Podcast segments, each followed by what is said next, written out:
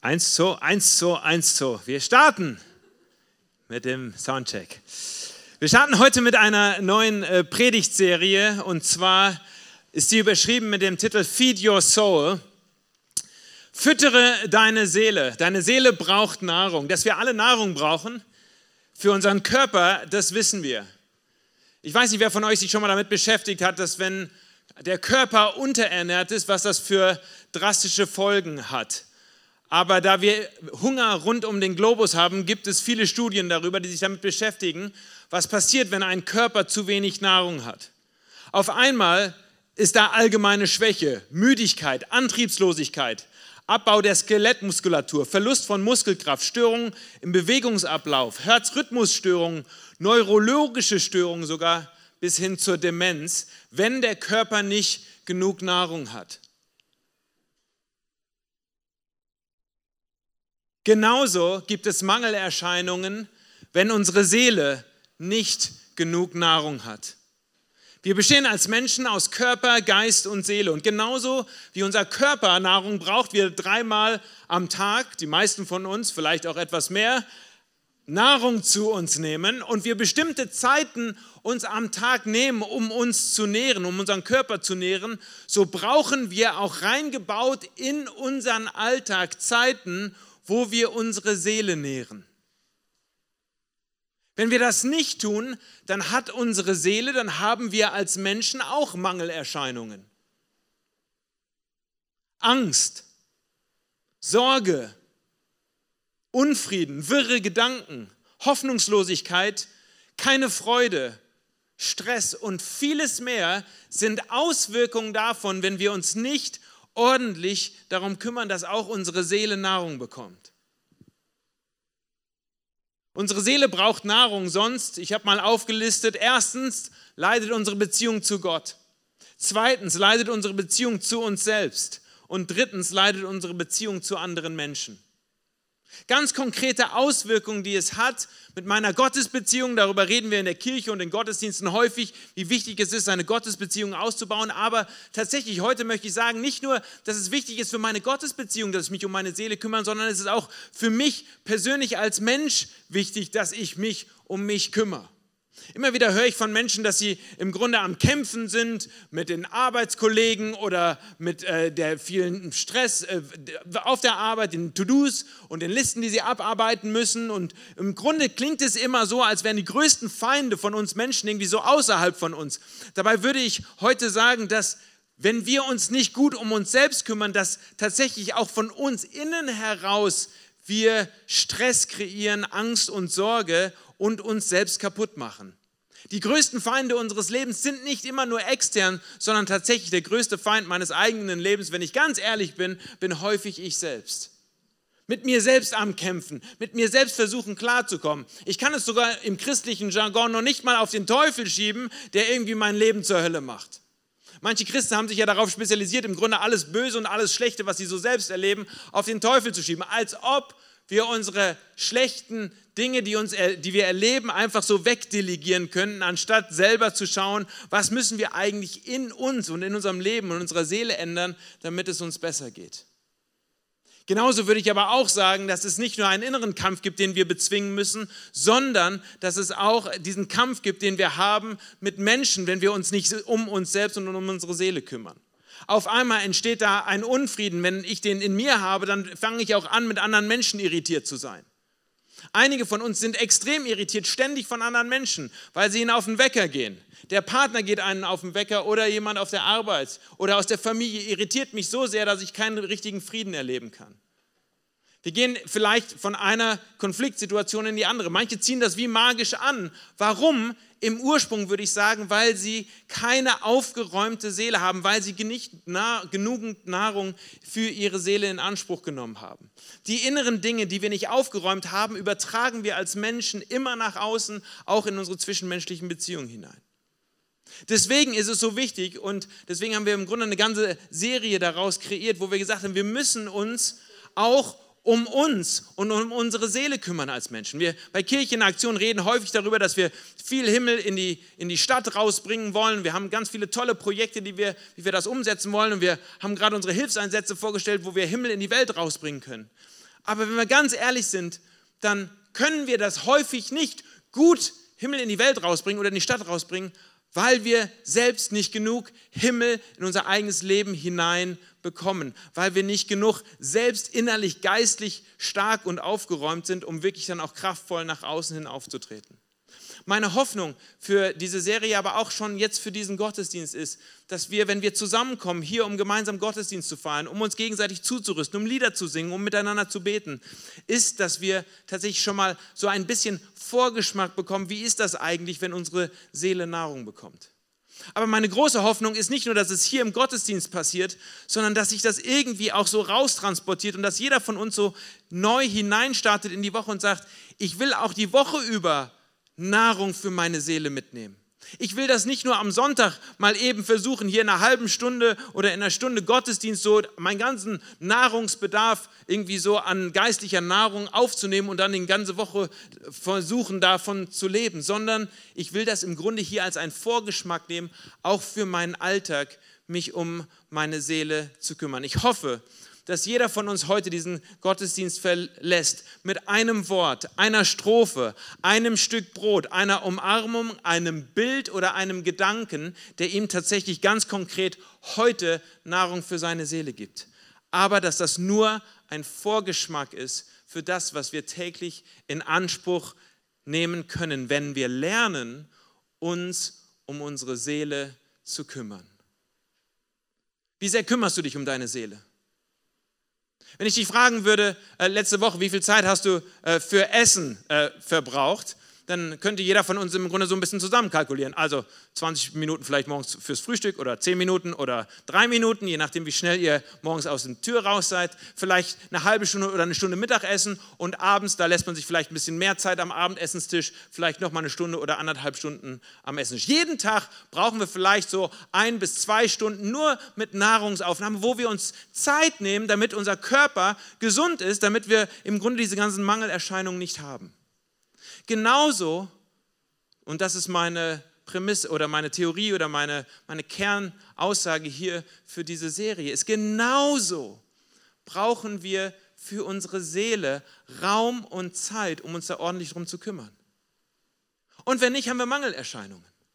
Wir brauchen genauso, wie wir für Nahrungsaufnahme Zeit brauchen, brauchen wir Raum und Zeit, um uns um unsere Seele zu kümmern. Das klingt vielleicht für den einen oder anderen etwas egoistisch. Nur einfach so um sich selbst kümmern oder um seine eigene Seele kümmern. Nun, wer uns kennt von Kirche in Aktion, der weiß, wir sind nicht nur den ganzen Tag dabei, uns Gedanken zu machen, wie wir uns nur gut um uns selbst kümmern können, weil wir einfach stark auch die Bedürfnisse und die Nöte in dieser Welt sehen. Aber ich möchte trotzdem ganz klar sagen, wie unglaublich wichtig es ist, dass wir als Menschen lernen, uns um uns selbst zu kümmern. Und manchmal braucht man einfach nur eine Ermutigung oder wieder einen neuen Impuls in einem Gottesdienst und zu sagen, hör mal, du darfst dir Zeit nehmen für dich. Du darfst dir Zeit nehmen, um dich um dein Leben und um deine Seele zu kümmern.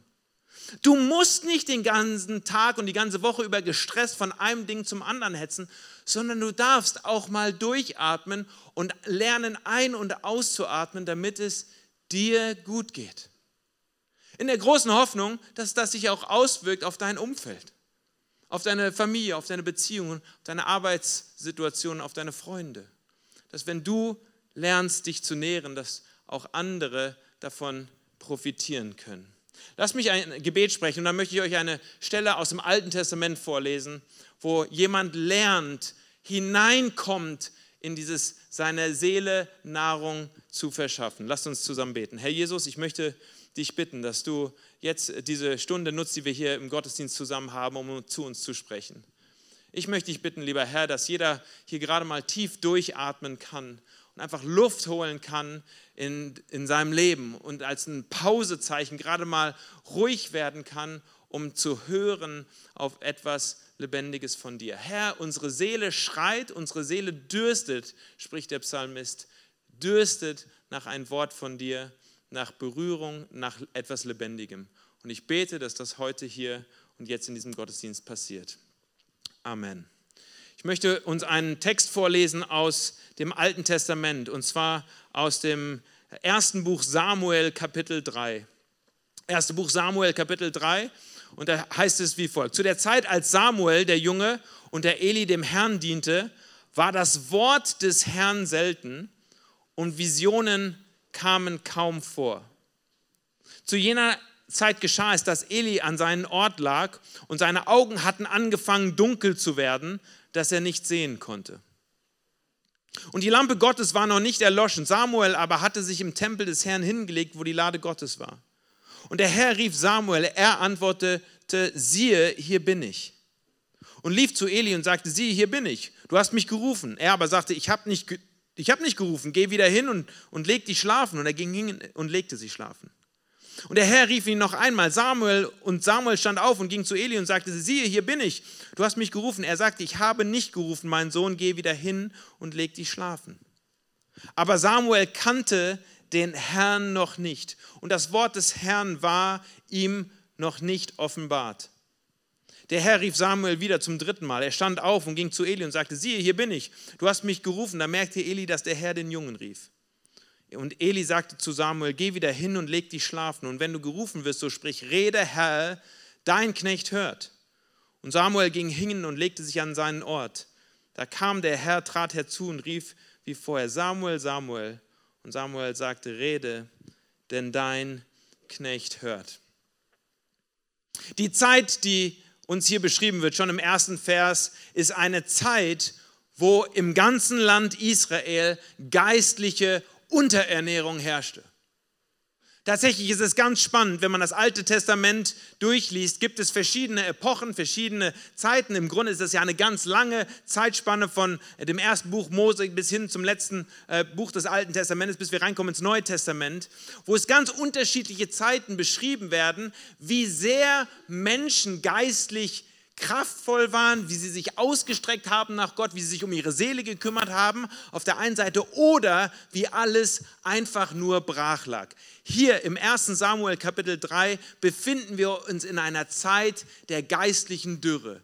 Keiner, so scheint es, vernimmt mehr ein Wort vom Herrn.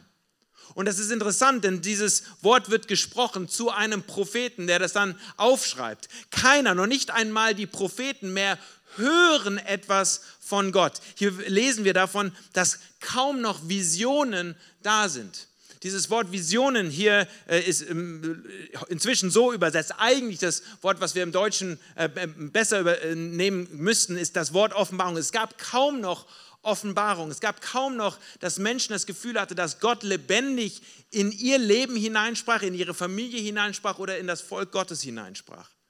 Also, es war eine Zeit der geistlichen Unterernährung. Und dann lesen wir in Vers 2, dass Eli, einer der Priester, der eigentlich darauf spezialisieren sollte, spezialisiert sein sollte, etwas zu sehen und auch zu hören und von Gott weiterzugeben, das ist die Aufgabe der Priester gewesen, dass auch seine Augen hatten angefangen dunkel zu werden.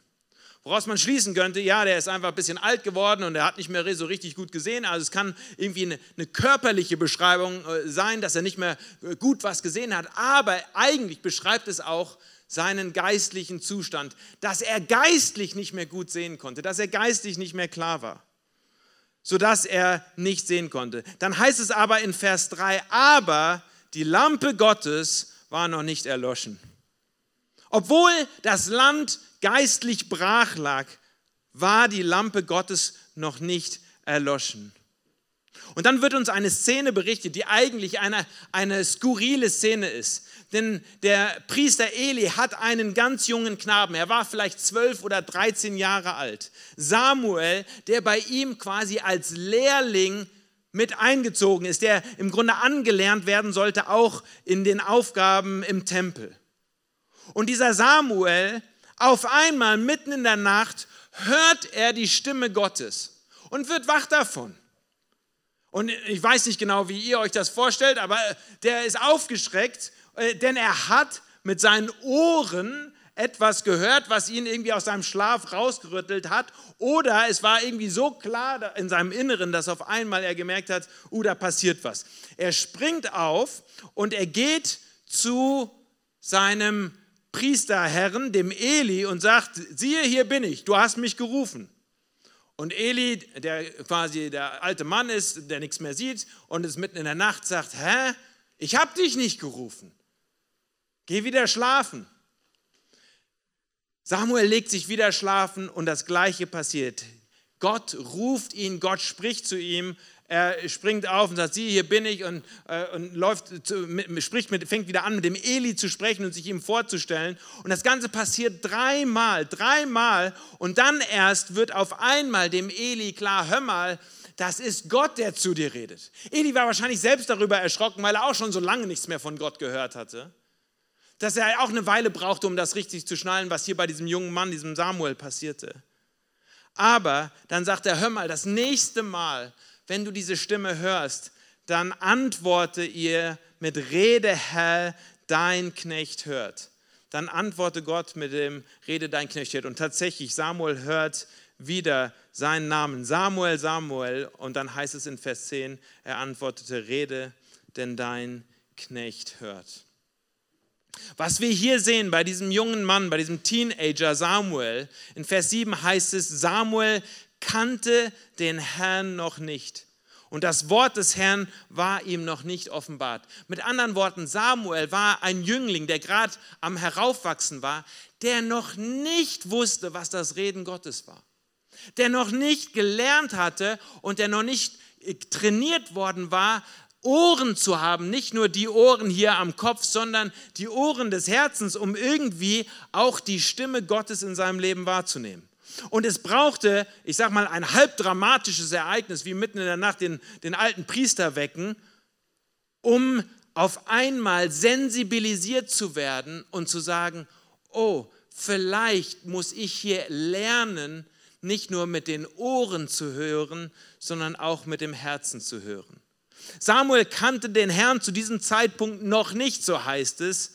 Und das Wort Gottes, die Worte Gottes waren ihm noch nicht bisher zu den Ohren gekommen. Zwei Dinge lernen wir hier aus dieser Stelle. Erstens, Gott redet. Gott redet.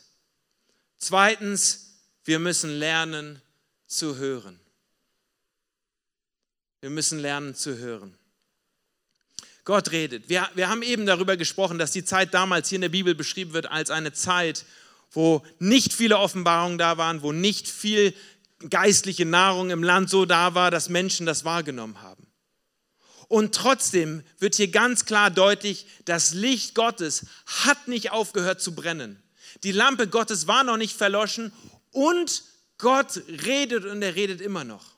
Und wenn ich mal hier kurz die Klammer aufmachen darf, dann würde ich das für heute und für unsere Zeit hier in Nordeuropa im Grunde in gleicher Weise genauso sagen.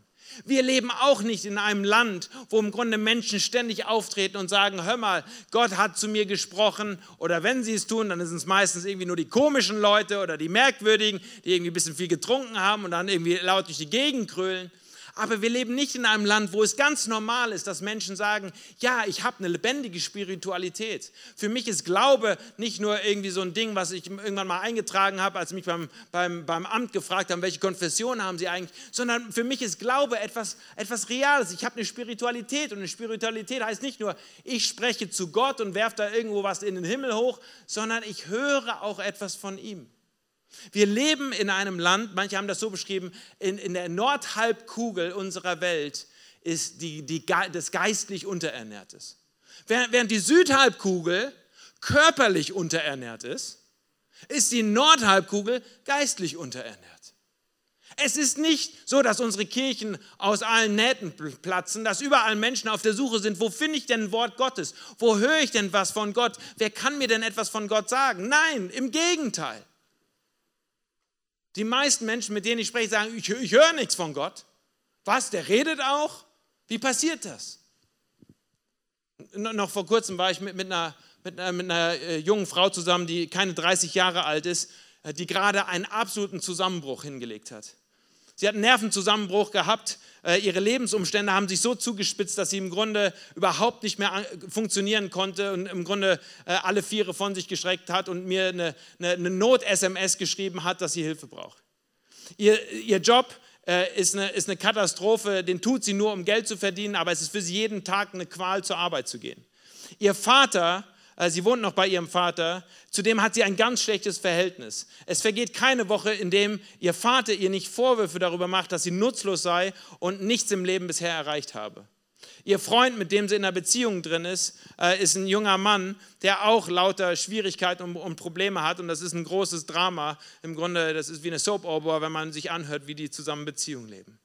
Und das alles hat bei ihr dazu geführt, dass vor zwei, drei Wochen sie einen richtigen Burnout, einen richtigen Zusammenbruch hingelegt hat. Als ich sie gefragt habe, in welcher Beziehung sie zu Gott steht, sagte sie mir, ich wünschte, äh, ich hätte da irgendwie eine lebendige Beziehung äh, und ich würde etwas von Gott hören, aber irgendwie äh, ist da Ebbe, irgendwie höre ich da nichts.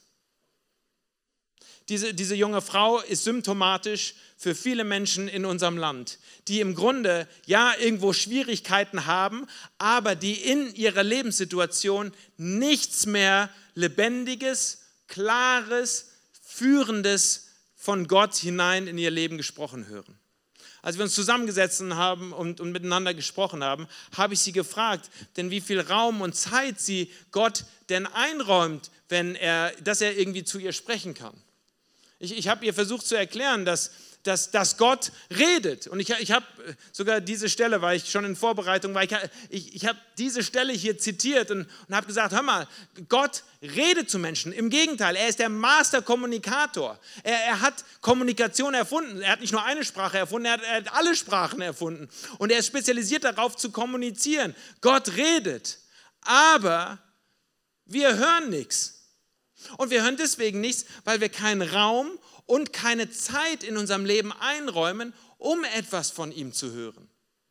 Und als ich tiefer eingestiegen bin, mit ihr und zu fragen, und sie hat so einen halbchristlichen Hintergrund und hat meine Kindheit und Jugend schon etwas von, von Gott, dann habe ich sie gefragt, hör mal, hast du, hast du denn irgendwo in, deine, in deinem Tagesablauf, in deinem Wochenablauf, hast du da irgendwo Zeit, ganz bewusst, wo du, wo du auch zulässt, dass Gott zu dir spricht? Denn, denn Gott, Gott ist ja ein Gentleman, der, der, der drängt sich ja nicht auf, der nimmt ja nicht ein Megafon und haut dich, vom, haut dich vom Sessel jedes Mal, wenn er mit dir sprechen will, sondern Gott spricht auf eine leise, einfühlsame Art zu deinem Herzen, aber man braucht irgendwie den Raum und die Zeit, um da von ihm zu hören. Und natürlich hat sie mir eingestanden, wie viele mir schon eingestanden haben, Chris, das habe ich nicht. Ja, ich, ich höre nichts von Gott, aber wenn ich ehrlich bin, gebe ich ihm auch keine Chance.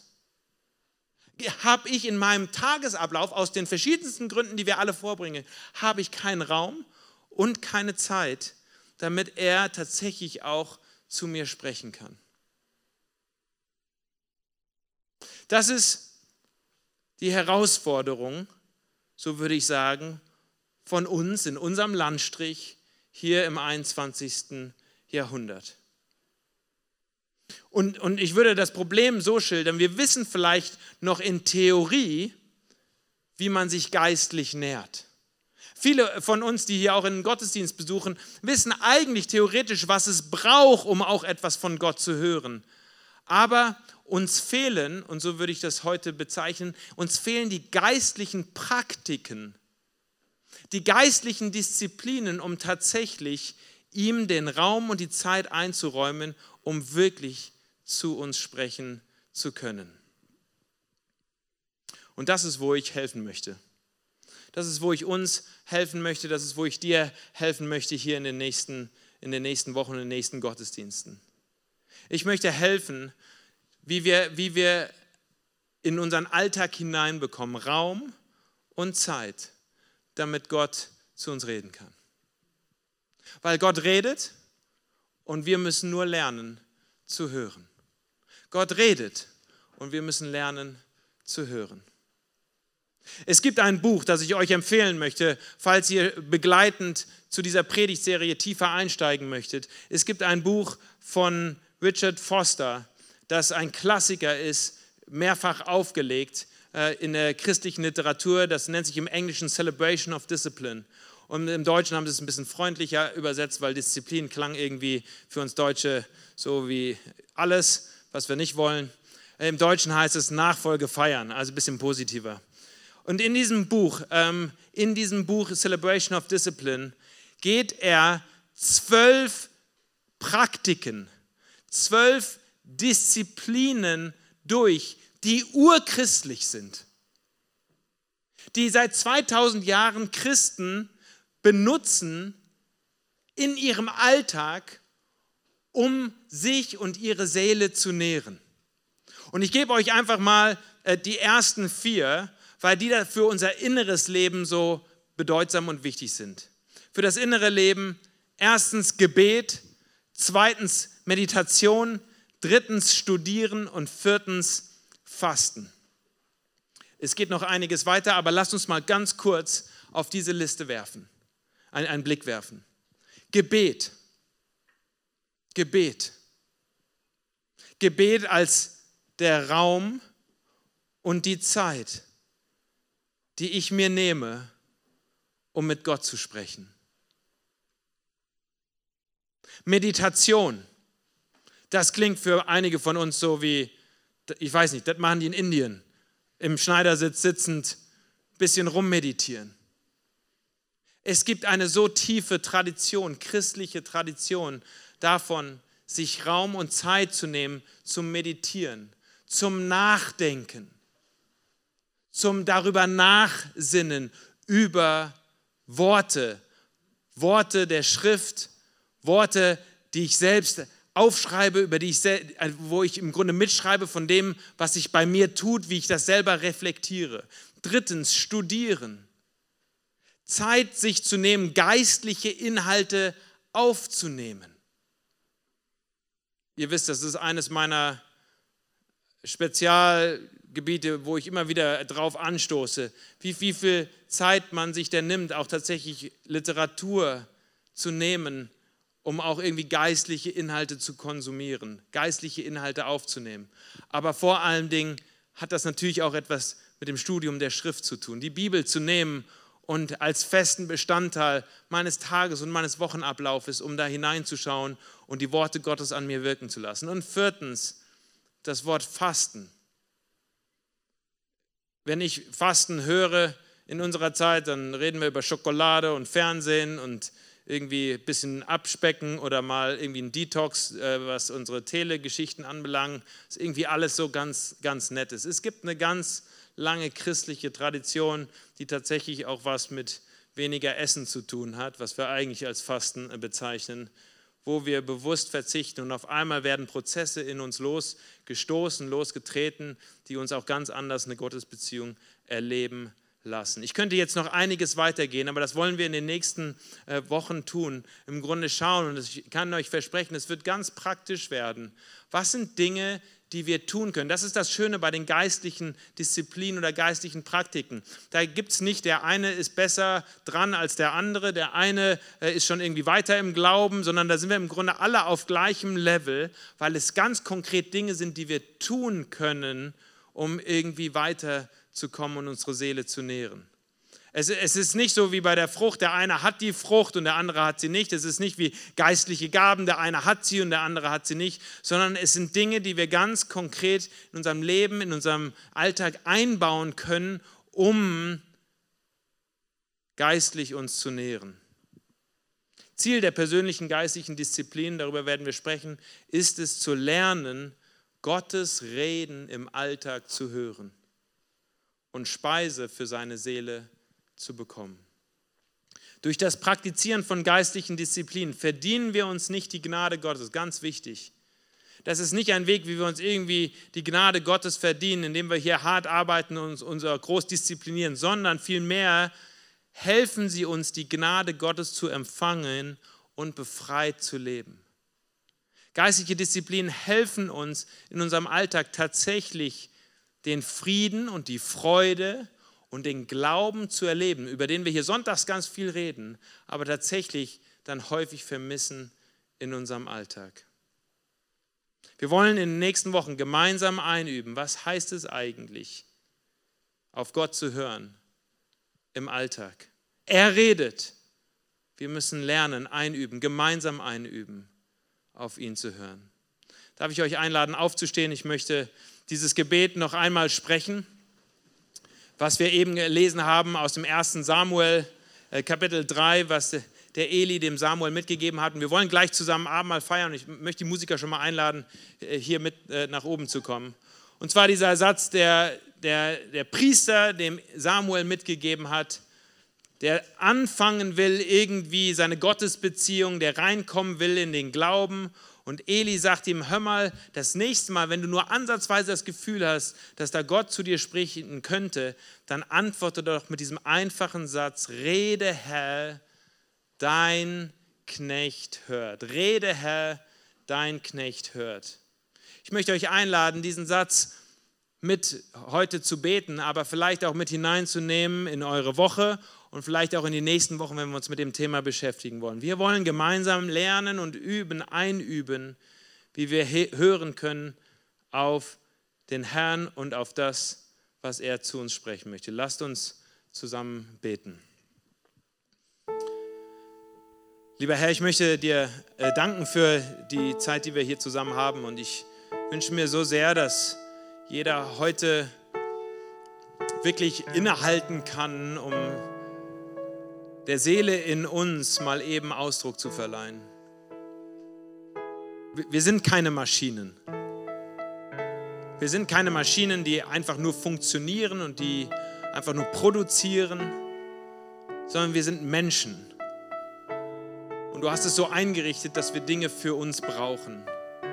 Und Herr, deswegen möchte ich dich jetzt im Gebet einfach dafür bitten, dass wir unsere auch Anliegen, die wir haben, ausdrücken können, damit du ein lebendiges Wort dort hineinsprechen kannst.